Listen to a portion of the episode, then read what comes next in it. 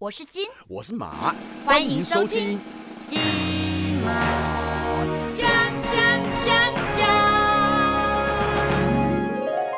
大家好，我是阿金。我是小贤。呃，我告诉你啊，我们每个人都是需要保险的，哦对不对？嗯一定要保险。我们来听听我们今天人寿的季乡里怎么说好吗？好欢迎季福松乡里。好，季姐好，还有我们郭宪哥好，还有观众朋友大家好。所以如果说季祥你，你可不可以帮我们看看我们现在年轻人要怎么规划？比如说我现在一个月薪水三万块，对我要怎么规划我的保单？然后是哪一种比较适合？然后就像你刚刚讲，中年人怎么保？现在老年人很多也不给保了，对不对？对，我们现在老年人的话也是要看体况，对，也要看体况。但是我们有如果我其实我满身虚弱，然后满身病痛，可是你们来跟我聊，就是我假装我很健康啊，你也看不出来。我们都会需要健康告知，嗯还是需要看你的身高、体重、体况，然后要告知诚实告知一些你身体的一些状况，比如说你曾经开过刀，然后你做过哪些的手术，你都要去诚实的告知，或者是我血糖比较高，都要诚实告知。你不诚实告知的话呢，后来理赔我们会去追以前的记录，哦会告诉你说，哎呦，你这个东西没有诚实告知，我可能就不能赔给你钱。哦，对，所以我觉得在订定契约的时候，最重要的是双方都要很诚实的去做沟通，这样之后再理赔才不会有纠纠纷跟争议。那过五十岁可以投保吗？可以啊，可以、啊，还是可以，是不是？哎，六只要十岁、身体健七十康岁都可可以。你嗯可不可以讲一下有没有一些比较特殊的一些在理赔啊、保险方面的？因为我一开始做保险的时候，我其实只是想赚钱。嗯你也知道，做业务会赚比较快，对而且我有本科系，嗯所以我就很顺理成章的来保险业。我一进来公司上班，然后我就遇到一个很严重的死亡理赔。嗯，那一个客户是公司拨给我的客户，然后其实不熟，嗯但是我们有有做一些接触。有一天半夜，我就接到妈妈的电话，就是说她先生已经过世了。嗯那其实我当场是很 shock 的，然后赶快去帮他去做一个处理。当然，我们就是陪陪他，然后去帮他做处理，因为他先生就是因为喝醉酒，然后他本身就是有一些状况，可能喝醉酒撞到头脑就身故了。但是他的那个身故死亡证明书上面是写哦死因是写不详，这个哎，为什么会不想？不是要经过医生的？，对，因为他躺了三天，然后他可能有病因性的身故，所以他没有办法判定是不是意外，嗯然后所以他在寿险的部分有赔下来，嗯但意外险却没有赔下来。嗯，然后因为他他他上面病因要勾意外才才能够赔意外险，这个意外的判定是由医生这边所判定，医生判。定的，对对对，所以医生如果没勾，他意外险就赔不到，就赔不到。然后后来我跟妈妈讨论，就是说，哎，其实如果我们去争取看看，看能不能争取到意对啊，外险，就跟医生沟通一下，叫医生勾一下而已，他就手动一下就赔了啊。对，这就是我们的专业了嘛。是我们的对啊我们的重点就是说，你专业就是去能够帮卢医师嘛，对不对？不是就是跟帮忙病患。帮忙哦，不不对，帮忙病患争取权益啊对对对，不是帮忙做最合理的这个处理。妈妈其实一个观念跟我说，她其实不希望再去做解剖等等之类的，因为哦，对，她是希望留一个全一全个全好完整对完整啊。然后我想说，好吧，那就是就这样子处理。嗯但是我也还是很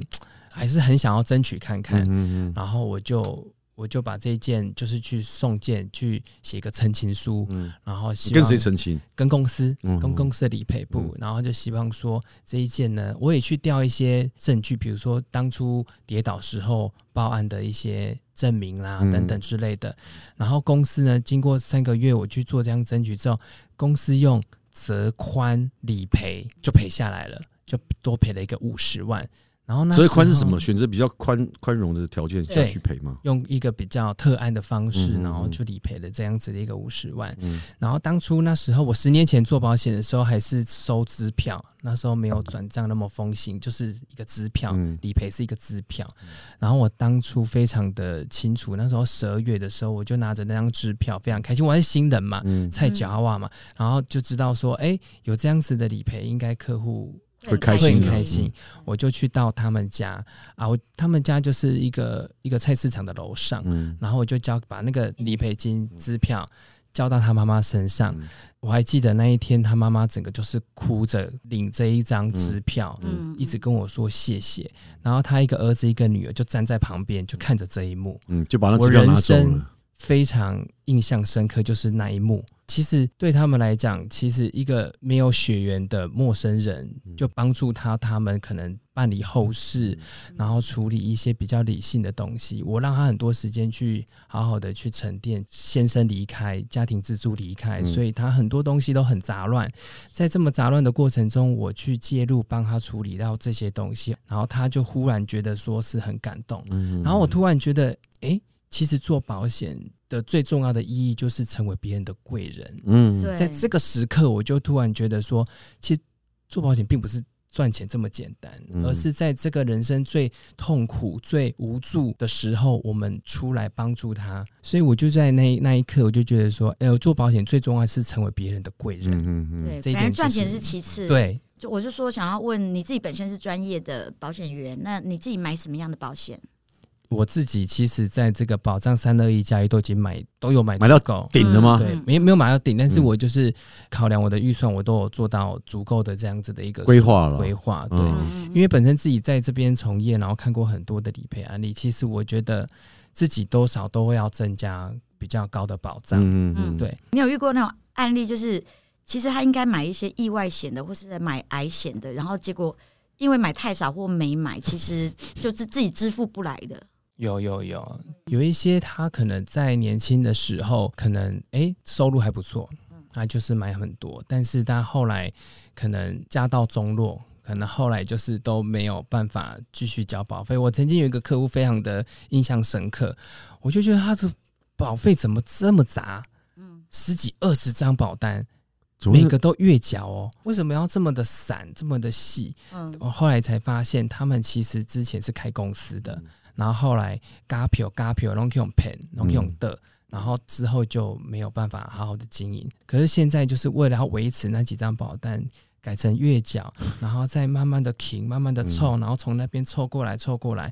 但是有一个好处就是说，像金姐说的那些医疗的保障，还是把它维持住。嗯嗯，真的对他们来讲也是有帮助的，因为有一些医疗是终身型的，嗯你缴到晚一辈子就有保障，去保障你终身。其实我们的医疗险跟寿险有分两种的形态，一个是终身型的，嗯一个是定期型的。嗯那定期型就是一年缴一次，这这一年就有效，然后明年你没缴了，你就没有保障了。哈，哎，yes，就是这样子，重的是比较贵还比较便宜？这比较便宜。比较便宜这。种就比较适合那种年轻人，或者是说他在这个人生阶段里面，可能在到小朋友出生，到小朋友到二十岁比较没有生活能力的时候，我在这二十年，我想要有高保障，嗯我就在这二十年买一个定期的寿险，嗯一千万就好了，嗯我不需要到终身。那讲完二十年，是不是你没缴了？是不是也没保障？嗯那小孩子也大啦，嗯没我的事啦，嗯所以我的保障就不需要这么高。比较麻烦的是有一些终身的保险，比如说你缴本来缴二十年，嗯你缴十年，你就不缴了，嗯停掉，你后面那些保障就没了啊，不是剩一半吗？对，就就就停掉就，没了没了。对这叫做解约的部分，解约就会是这样子，好那解约会退我钱吗？会退你钱，会退退多少？会退他的保单的现金价值。一般寿险都会有一些现金价值在。另外一个选择，不见得要把它整个退掉，你可以办减额缴清。那减额缴清，它会用比例去换算说它的保障。比如说，我当初买是买一百万的寿险保障，嗯但是我缴了十年，我本来要缴二十年，但是缴了十年，所以它的保障会等比例的减少，但是保单还是有效保。单还是有效。不过像自杀是不能理赔的，对不对？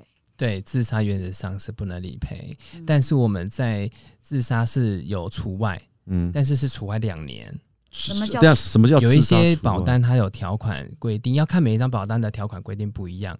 我曾经看过一张保单的条款规定是自杀是两年内是除外的，除外就是不赔。嗯，意思说两年之后自杀是可以赔的。所以我刚保险的时候，两年内不理赔，但两年后，对你如果你想了两年还想要自杀的话，就可能这一张保单就可以赔。因为我们还是鼓励大家还是要这边已经活着，哈 吓我一跳正能！量，正你能量，讲话快一，点，鼓励鼓励大家正正能量活着。对啊，讲话啊快一点。我刚刚以为他讲说鼓励大家自杀的，喂你是有所以我们保险公司就是正能量，就希望说你这两年好好想一想，不要出，不要怎么样这样子。真的，所以其实我个人觉得啦，因为像以前来讲的话，大家遇到保险业务其实是非常讨厌而且排斥嘛。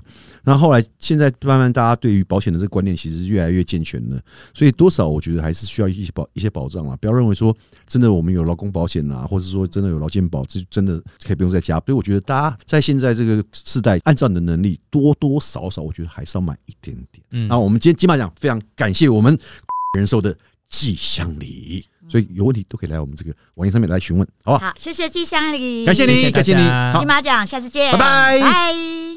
我是金我是马。金。